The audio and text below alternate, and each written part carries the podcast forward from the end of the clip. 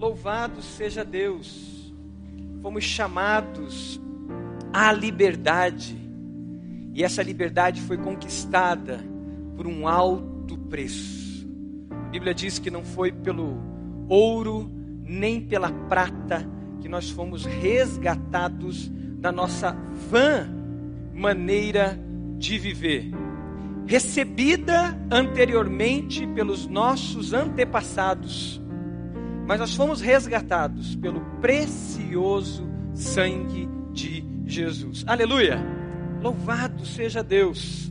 Só pelo sangue de Jesus é que nós encontramos liberdade. Abra sua Bíblia em Lucas. Lucas capítulo 18.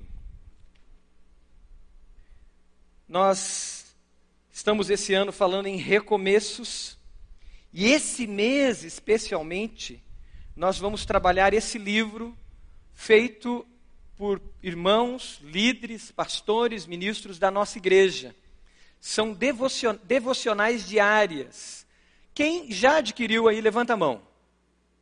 Uau, bastante gente já tem. Começa amanhã, né, Pastor Márcio? Amanhã começa as leituras dessas devocionais. Então, hoje ainda, ao terminar aqui o culto, vai aqui na livraria à esquerda e você vai poder ter esse, essas devocionais, 30 devocionais, para que nós juntos como igreja, a gente esteja refletindo, buscando a Deus, entendendo os recomeços do Senhor para a nossa vida. Custa cinco reais, isso aqui está subsidiado, né? Então é para que todos possam juntos participar desse tempo. Recomeços. O que você precisa recomeçar hoje, tá bom? Pegue ali no final do culto. Todos acharam Lucas capítulo 18? Quem achou, diga amém. Glória a Deus. Quem não achou, corre atrás aí para achar, para que nós estejamos juntos na leitura. Se tem alguém perto de você sem Bíblia, sente perto dessa pessoa, compartilhe com essa pessoa a leitura da palavra. Lucas 18, versículo 35 em diante. No esboço que você pegou, que está ali no meio do seu boletim, está marcado lá Marcos capítulo 10.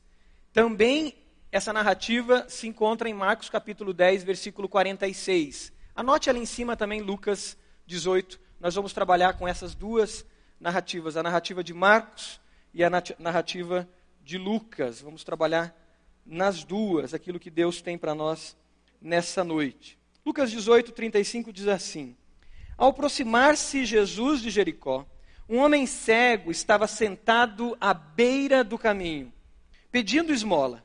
Quando ouviu a multidão passando, ele perguntou o que estava acontecendo. Disseram-lhe: Jesus de Nazaré está passando. Então ele se pôs a gritar: Jesus, filho de Davi, tem misericórdia de mim. Os que iam adiante o repreendiam para que ficasse quieto.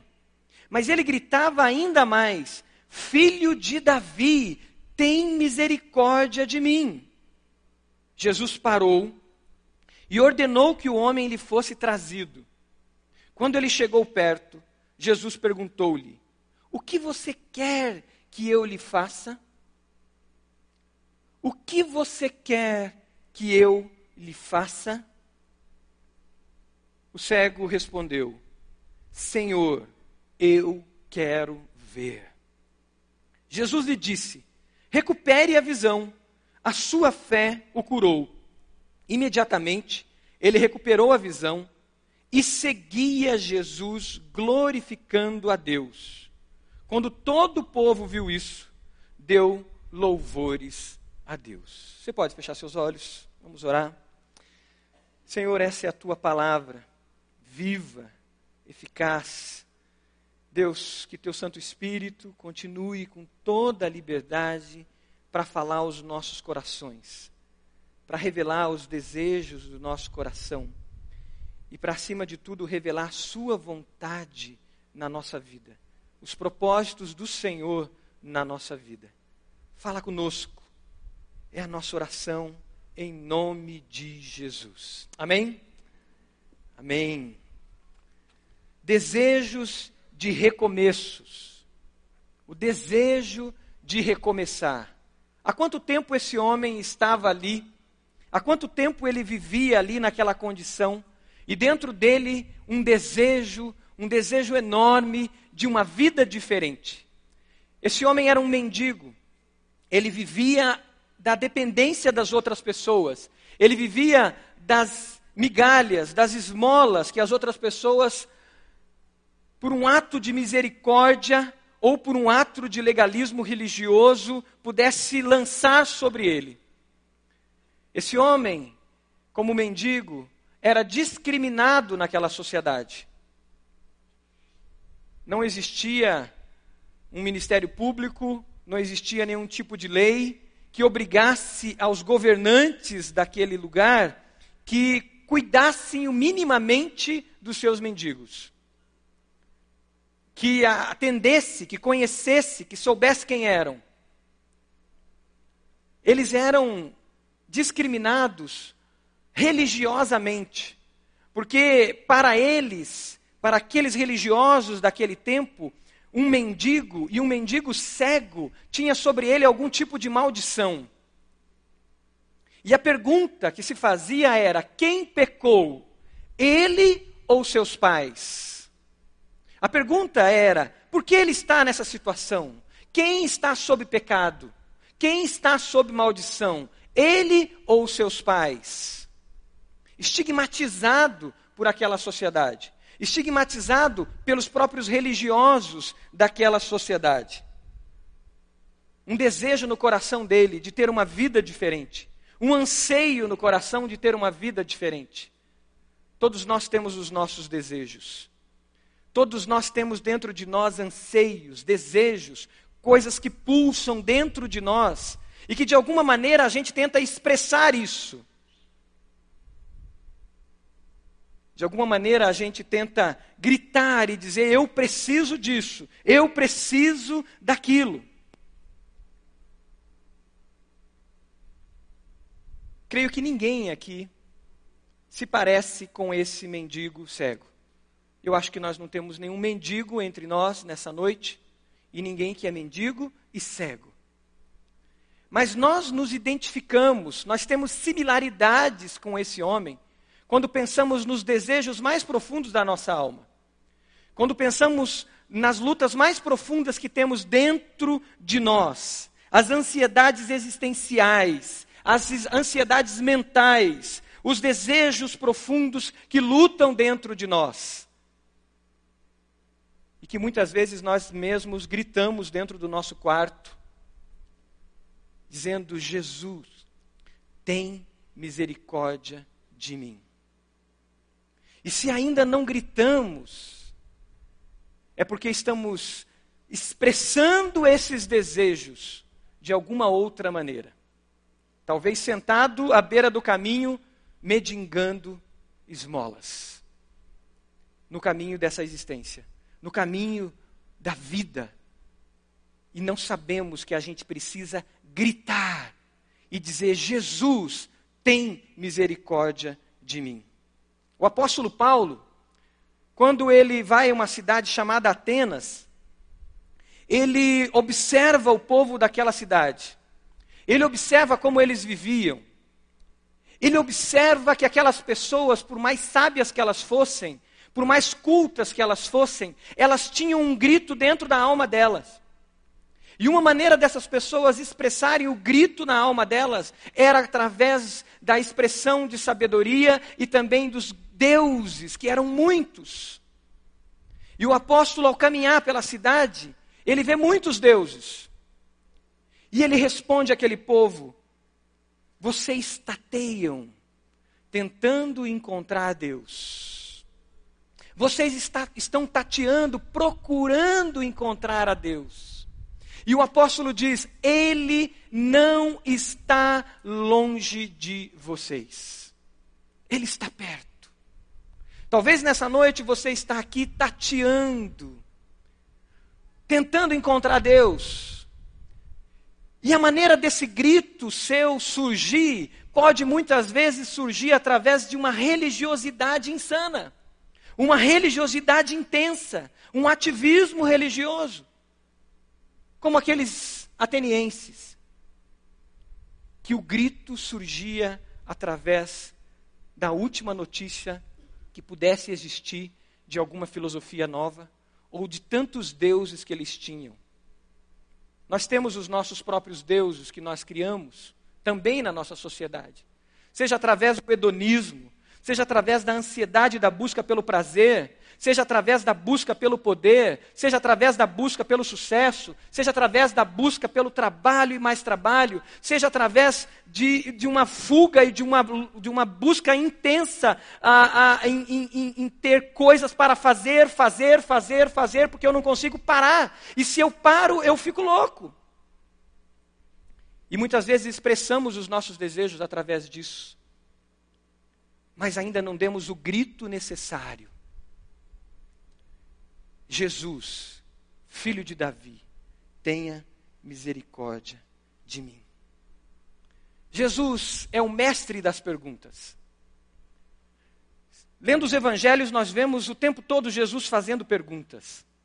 As perguntas fazem parte de tudo que Jesus fez e ele sempre respondia com perguntas. As perguntas fazem com que a gente olhe para dentro da gente mesmo.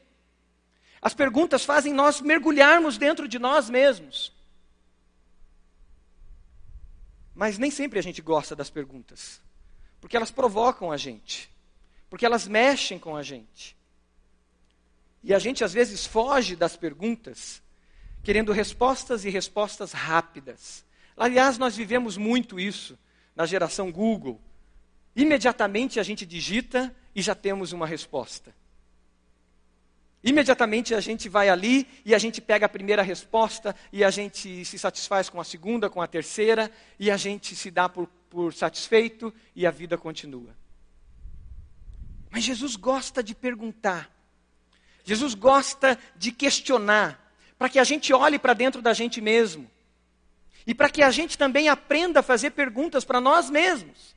E é por isso que Jesus chega naquele cego e diz: o que você quer que eu te faça? Mas, Senhor, eu estou endividado.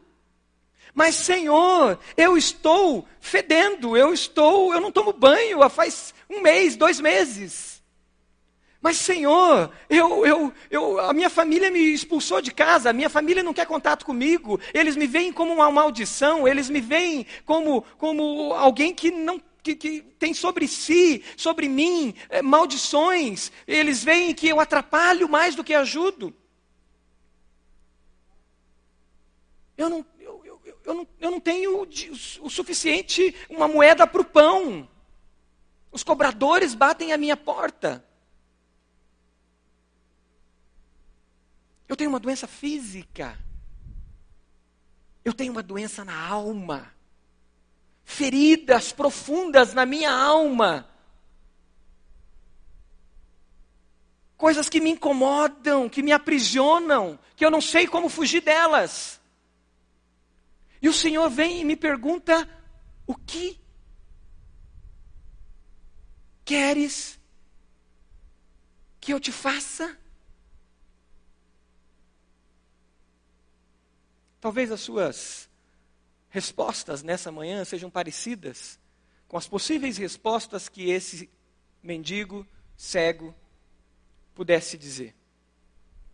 Mas a pergunta de Jesus para mim e para você nessa noite é: o que queres que Jesus faça por você?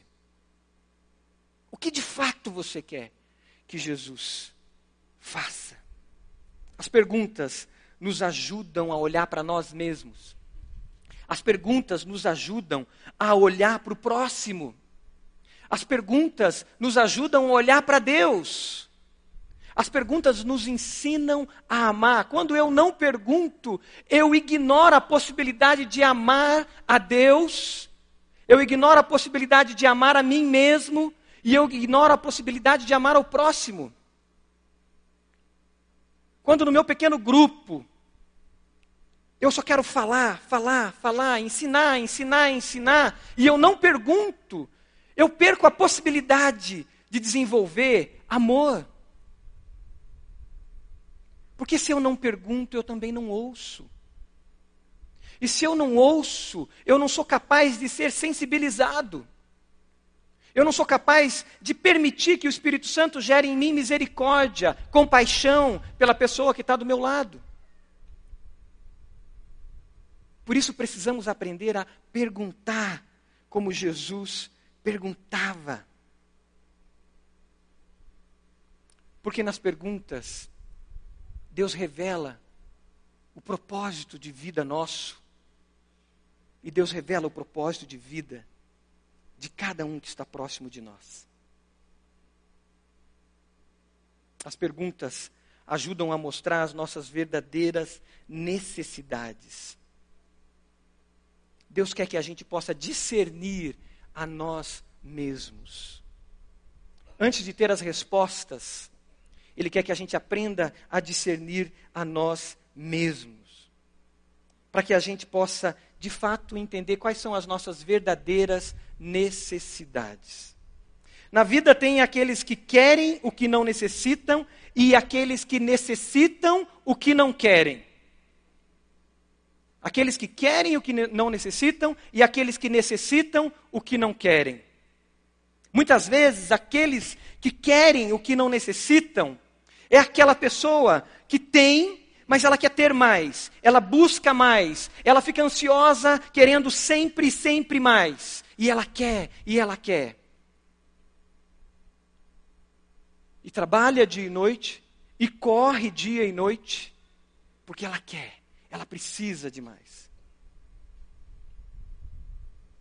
Os homens de negócio muitas vezes caem nessa armadilha de correr, correr, correr. Mas também tem aqueles que necessitam o que não querem.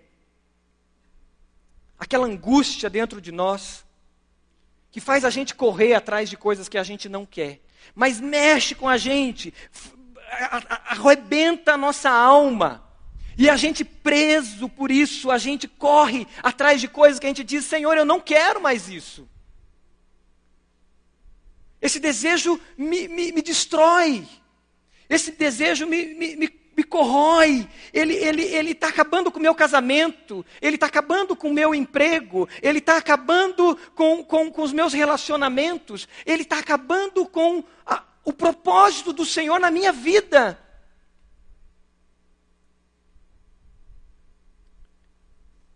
E a gente fica lutando contra isso. O corpo não aguenta mais. A bebida começa a destruir o nosso corpo. A mente não aguenta mais. A pornografia começa a destruir a nossa mente. A nossa família não suporta, porque a ira vem e a ira vem arrombando todas as portas, e a gente se olha e a gente diz: Meu Deus, eu sou um monstro. Como eu sou capaz de fazer isso? Como eu sou capaz de agir assim? Sentimentos estranhos tomam conta da gente. E a gente diz: por que eu posso desejar isso dessa pessoa? Por que eu sou capaz de desejar isso dessa pessoa? E a gente começa a necessitar e ter desejos que a gente não quer. As perguntas de Jesus, elas trazem à luz as verdadeiras necessidades nossas elas revelam o que de fato nós precisamos. Ela abre os nossos olhos. Porque a gente não vê o mundo como o mundo realmente é. O mundo é como a gente o vê. O mundo é como a gente o vê. Como, como é o óculos que a gente usa. E muitos desses desejos que lutam dentro da gente fazem a gente ver o mundo de uma maneira irreal. Porque uma cosmovisão dentro de nós impede de ver a realidade. E aí, nessa luta de desejos, de angústias dentro de nós, nós estamos cegos. Cegos. E aí sim, nós nos parecemos com esse cego sentado à beira do caminho. Somos parecidos, somos similares a ele. Não estamos vendo a realidade à nossa volta. E nós precisamos da cura, da cegueira do nosso coração. Nós precisamos da cura da nossa alma para ver com os olhos de Jesus. Para sairmos de alguém que está sentado à beira do caminho e nos colocarmos no caminho da restauração. No caminho como Jesus. A narrativa de Marcos, ela termina dizendo que esse cego, após ser curado, ele seguiu Jesus pelo caminho. Agora ele via.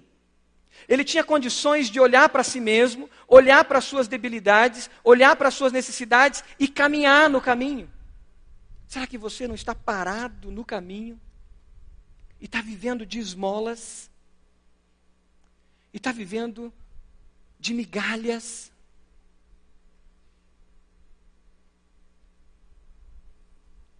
As perguntas de Jesus revelam essas necessidades em nós. Mas as perguntas de Jesus também nos levam a enfrentar as barreiras que nos impedem de estar no caminho e no caminho da restauração. As perguntas de Jesus ajudam a gente a descobrir quais são essas barreiras. A primeira barreira que a gente enfrenta, ela está dentro de nós mesmos, que é a barreira da negação de não admitir a nossa condição, de não admitir que somos miseráveis, que somos carentes de Deus, que precisamos da graça e da misericórdia do Senhor. E o perigo muito grande que existe é daqueles que uma vez entraram no caminho, no caminho da restauração, mas muitas vezes religiosamente vivendo, se auto-justificam, param de seguir o caminho da restauração e param para comer migalhas, para viver de esmolas. Porque não admitem que precisa constantemente de restauração. A negação impede que a gente veja e que a gente admita as necessidades que temos. Nos tornamos escravos de coisas que com o tempo percebemos que não queremos. Nos tornamos escravos de dores profundas que aparecem no álcool, que aparecem na mentira, que aparecem na pornografia, que aparecem na compulsão por comprar, comprar e comprar, que aparecem na necessidade de conquistar cada vez mais, que aparecem na necessidade de ser o melhor quem aparece na necessidade de fazer, fazer, fazer e fazer.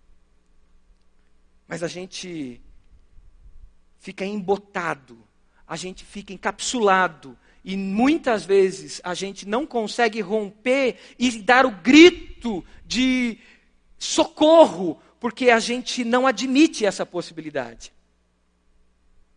A Bíblia diz que se nós dissermos que nós não temos pecados, nós somos o que? Mentirosos. Mentirosos. Somos carentes da graça de Deus. Não é fácil admitirmos. A negação toma espaço dentro de nós. É um falso sistema de crenças. É uma cosmovisão falsa. É um óculos que a gente põe e a gente não consegue ver aonde nós estamos. E somente no fundo do poço é que muitas vezes a gente vai acordar.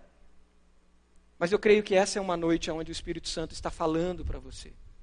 O Espírito Santo está falando conosco para que a gente saia da negação e a gente possa dizer: Senhor, filho de Davi, Jesus, o Messias, Jesus, o Cristo, Jesus, meu Salvador e meu Senhor, tem misericórdia de mim. Tem misericórdia de mim. Não dá para a gente viver dizendo, eu posso sair dessa situação quando eu quiser.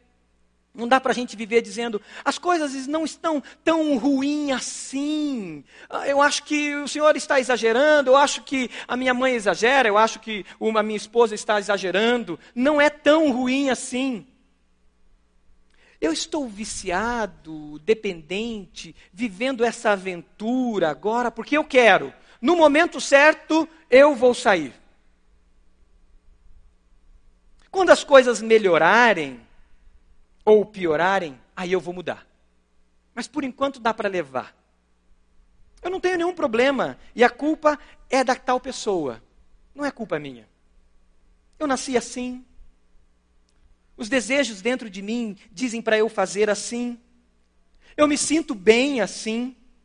Eu não estou prejudicando ninguém. E o, e o pior é que a nossa sociedade diz isso.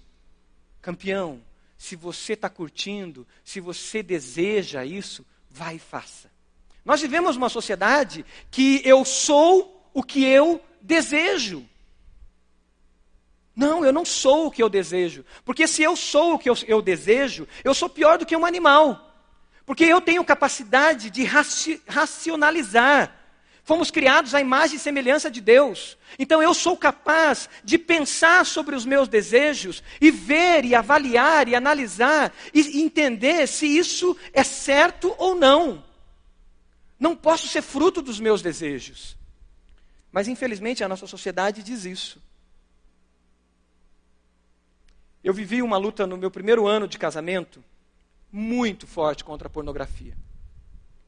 Muito forte algo intenso, intenso, que arrombou paredes, que eu olhava para mim mesmo e não conseguia entender aquilo. E vivia a negação por meses, por meses. Não admitia, como? Eu sou líder, líder da juventude do Estado. Tenho rodado esse Estado inteiro, viajando, falando. O pessoal até acha que eu, que eu sou pastor, o pessoal até acha que eu sou um executivo da convenção. Como eu? Não, não. Isso aqui vai passar. Eu vou resolver essa questão. E eu estava cego. Não, isso eu vou resolver rápido.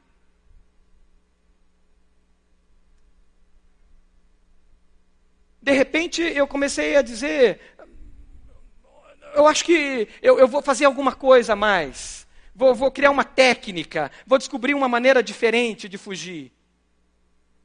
E a negação, a fuga, como uma barreira dentro de mim.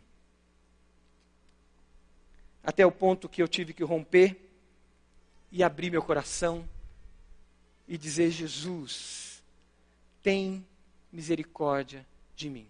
Eu tive que romper com uma barreira que é a idolatria da reputação. Uma das piores idolatrias que a gente pode ter. Porque elas impedem da gente insistir e dizer: Jesus, filho de Davi, tem misericórdia de mim. Na narrativa de Marcos, aquelas pessoas que andavam perto de Jesus, e você sabe que um líder, sempre ele tem perto dele, né, uma figura proeminente, aquelas pessoas que gostam de estar perto, gostam de sentar perto, gostam de caminhar perto, gostam de estar do lado. E aí aquelas pessoas começaram a dizer para aquele mendigo e cego: cale-se, cale-se, pare de incomodar, que negócio é esse? Pare com isso.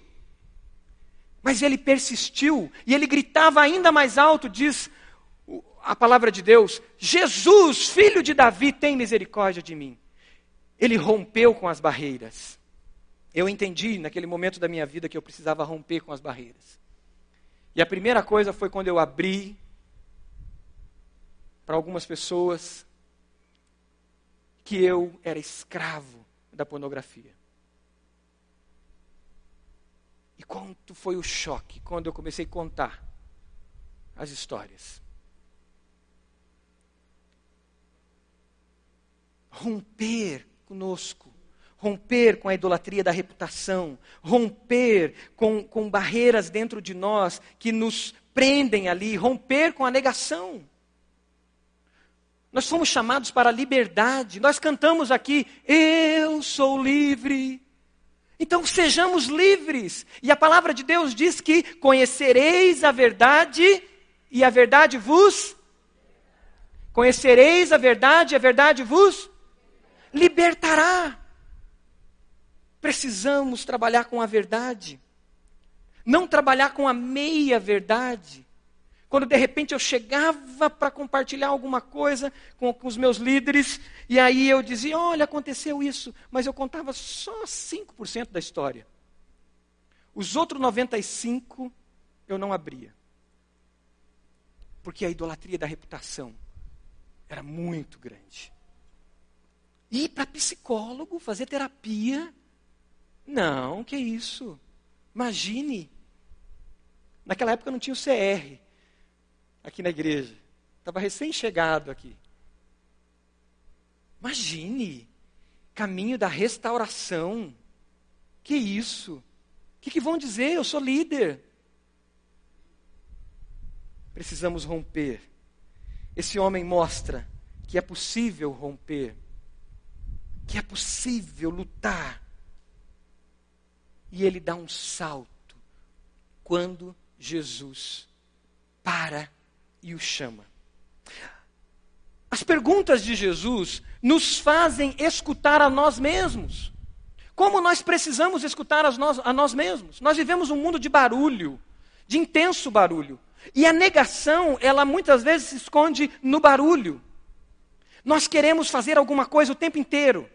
Nós precisamos estar no Facebook, nós precisamos do Instagram, nós precisamos a, a, a, da internet, navegar, navegar, navegar. Nós precisamos fazer, fazer, fazer, fazer, porque a gente não consegue parar. É uma sociedade que não consegue ter cinco minutos de melancolia, cinco minutos de tédio. E sempre se cria mais, e cria mais, e cria mais, e cria mais. Mas nós precisamos parar para ouvir a nós mesmos.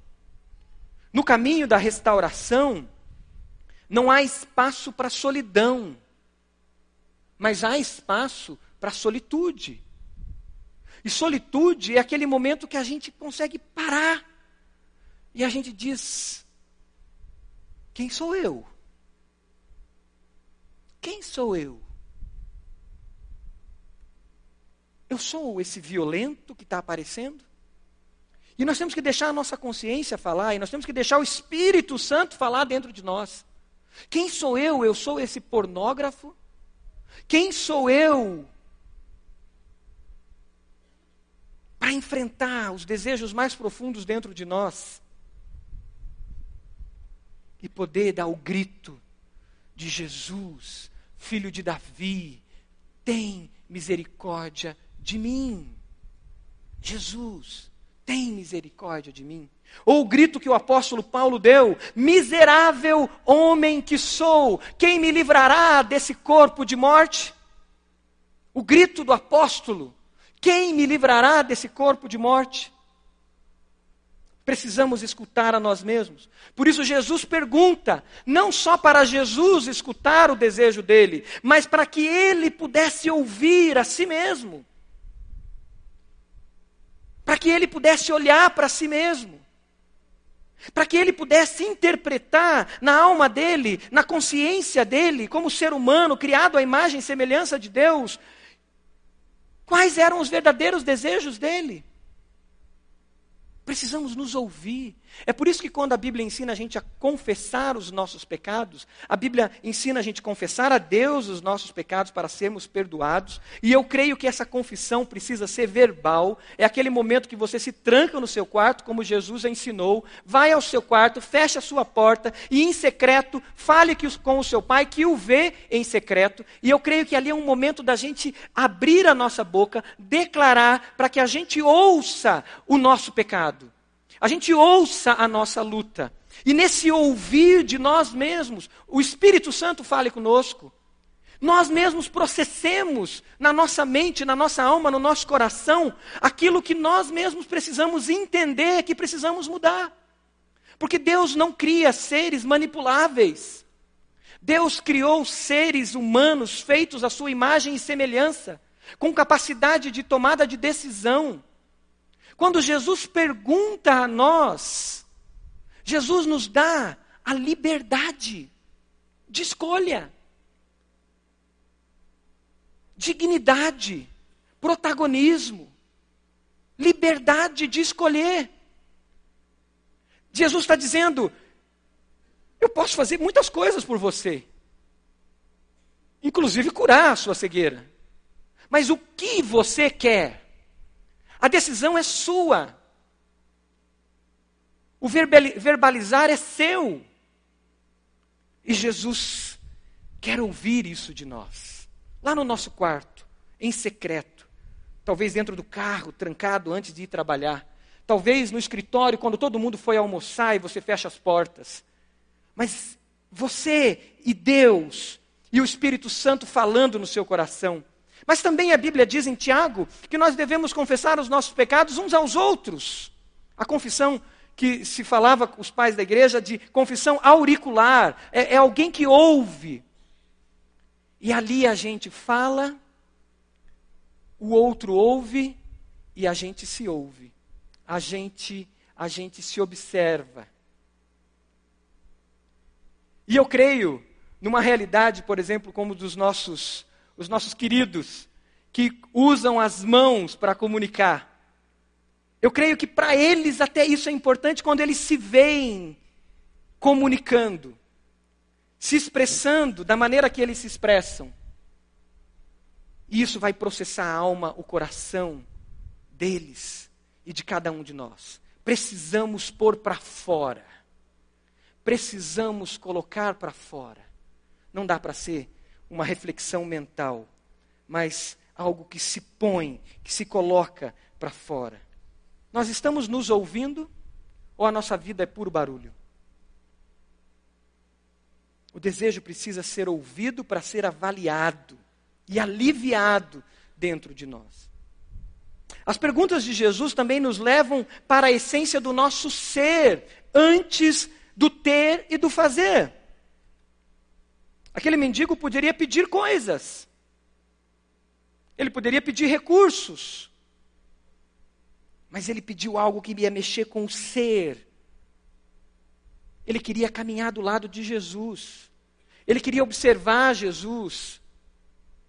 E sabe por que eu digo que ele queria caminhar do lado de Jesus?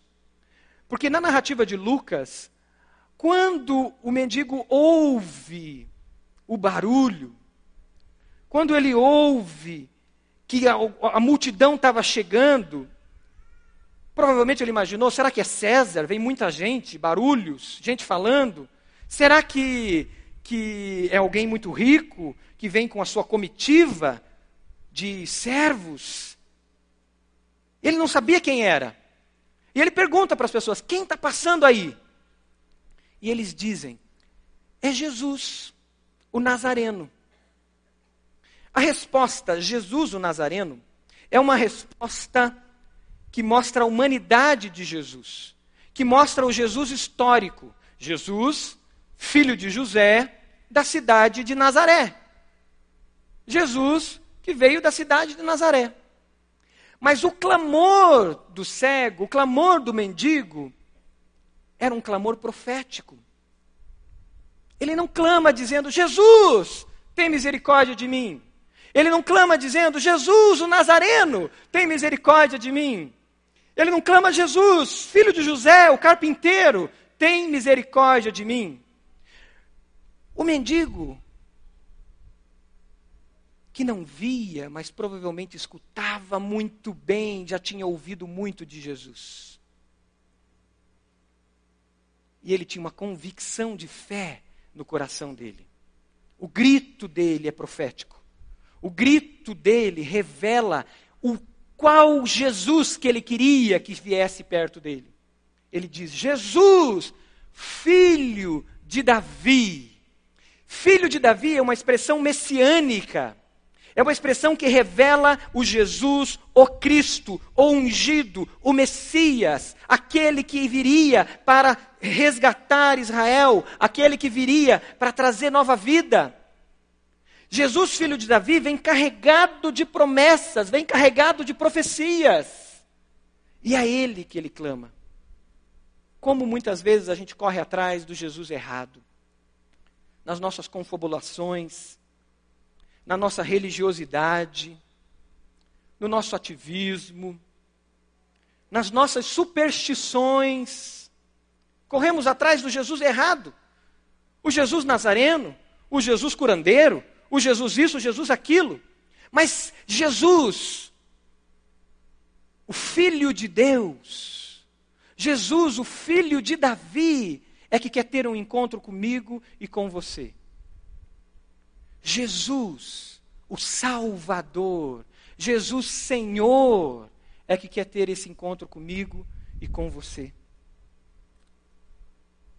Não dá para a gente buscar Jesus na neurolinguística, não dá para a gente buscar Jesus nas, na autoajuda, não dá para a gente buscar Jesus no ungidão, porque aquele tem a oração forte, aquele é o bom, aquele culto acontece, aquele não, é lá que tem, é lá que faz e acontece. Nós temos que buscar o Jesus, filho de Davi, Jesus, filho de Deus, o nosso Salvador, o nosso Senhor, que quer olhar no fundo da nossa alma e quer revelar as fontes dos nossos desejos e quer trabalhar a nossa vida como um todo.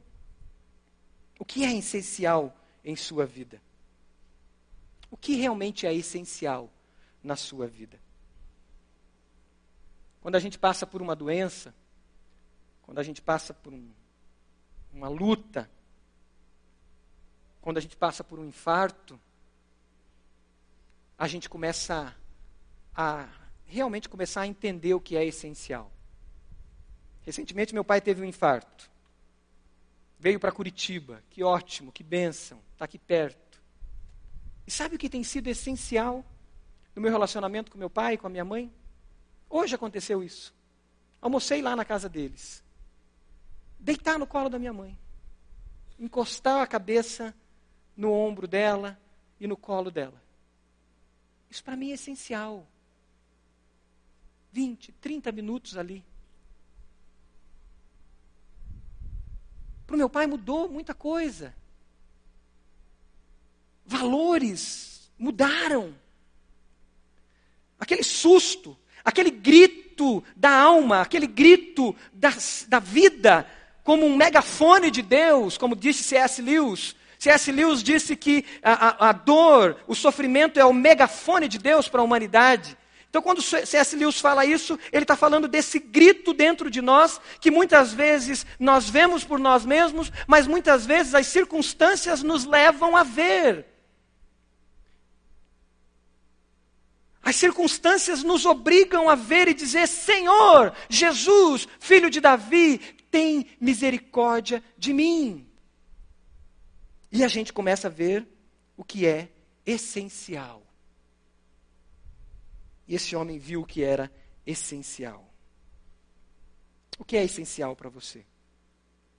Para você, jovem, você adolescente que está aqui, que tem tantos sonhos, tanta coisa boa, tanta garra, tanta energia. Mas pare e olhe para você mesmo e diga: Senhor, o que é essencial? Para você que está correndo no trabalho, na faculdade, com os filhos, no dia a dia, o que de fato é essencial.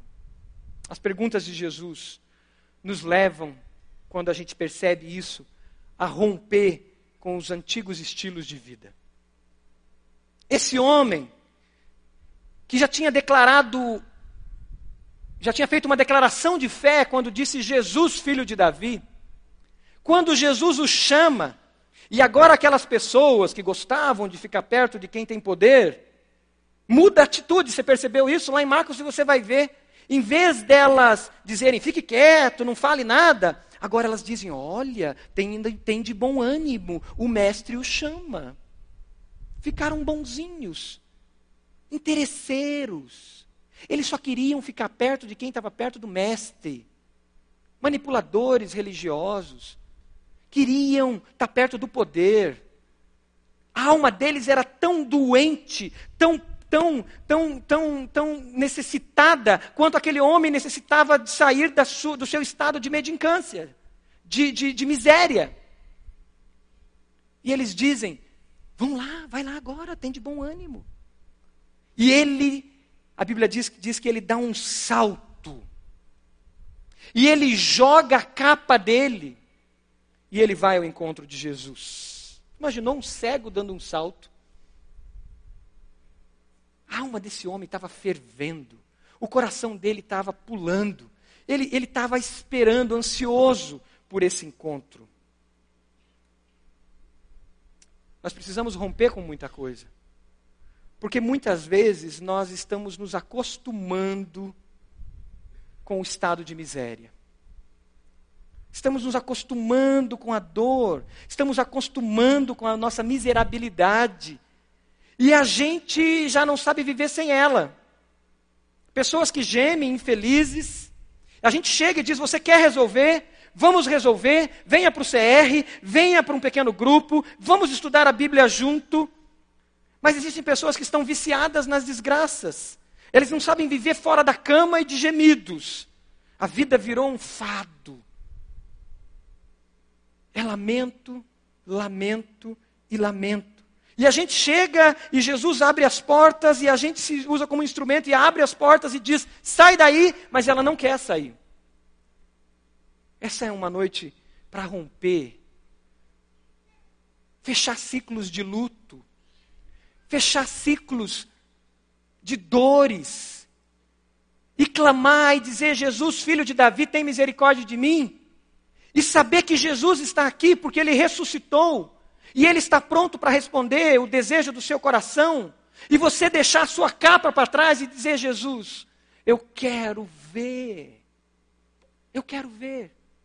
Abre os olhos do meu coração. Abre os olhos da minha alma. e joga essa capa para trás. Fecha esse ciclo. Porque só Jesus preenche os nossos desejos essenciais. E essa é uma noite para isso. Você pode fechar os seus olhos? Você pode perguntar para Jesus. Você pode perguntar para você mesmo.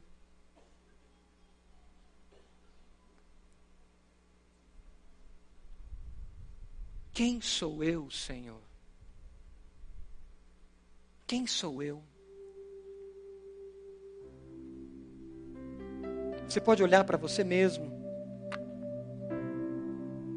e fazer essa pergunta.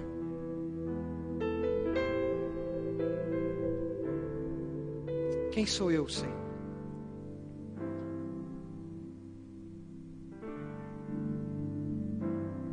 E o que Jesus quer é só te escutar,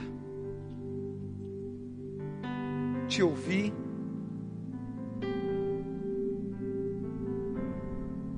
Para que você saia da negação, para que você rompa com a idolatria da reputação e você possa olhar para Ele e dizer: Jesus, o Cristo, Jesus, o Messias, Jesus, meu Salvador e meu Senhor, tem misericórdia de mim.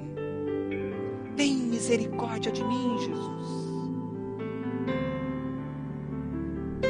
Para que você possa se levantar do caminho que você se sentou e começou a medingar. Se sentou e começou a viver de migalhas. Se sentou e as suas roupas não foram mais trocadas. Se sentou e o mau cheiro tomou espaço. Se sentou e ficou dependente desse estado, dependente dessa condição, dependente desse alto flagelo, dependente dessa miserabilidade. Mas Jesus está aqui.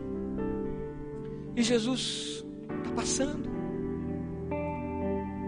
E é hora de você olhar para si mesmo e admitir: realmente eu, eu parei no caminho, eu conheço Jesus, eu sei quem é Jesus, eu sei que Ele é o Filho de Deus, eu sou capaz de, de, de, de, de arrazoar, eu sou capaz de, de, de sintetizar quem Jesus é, mas eu estou sentado na beira do caminho, medingando medingando. É hora de romper. Porque Jesus parou. E Jesus já enviou as pessoas para te pegarem pela mão e te trazer para perto dele. Porque Jesus usa pessoas. E se você está aqui nessa noite, é porque Jesus parou e mandou te buscar. Se você está aqui nessa noite, é porque Jesus parou no caminho da restauração. E Ele está te esperando para te pegar pela mão e dizer: Vem comigo, vamos continuar de novo. vamos continuar de novo. Vem comigo. Temos muito pela frente. Vem comigo. Temos muito para ver. Eu estou curando a sua cegueira. Vem comigo. Oh, Senhor. Espírito Santo de Deus, fala. Revela. Som dos nossos corações. Espírito Santo de.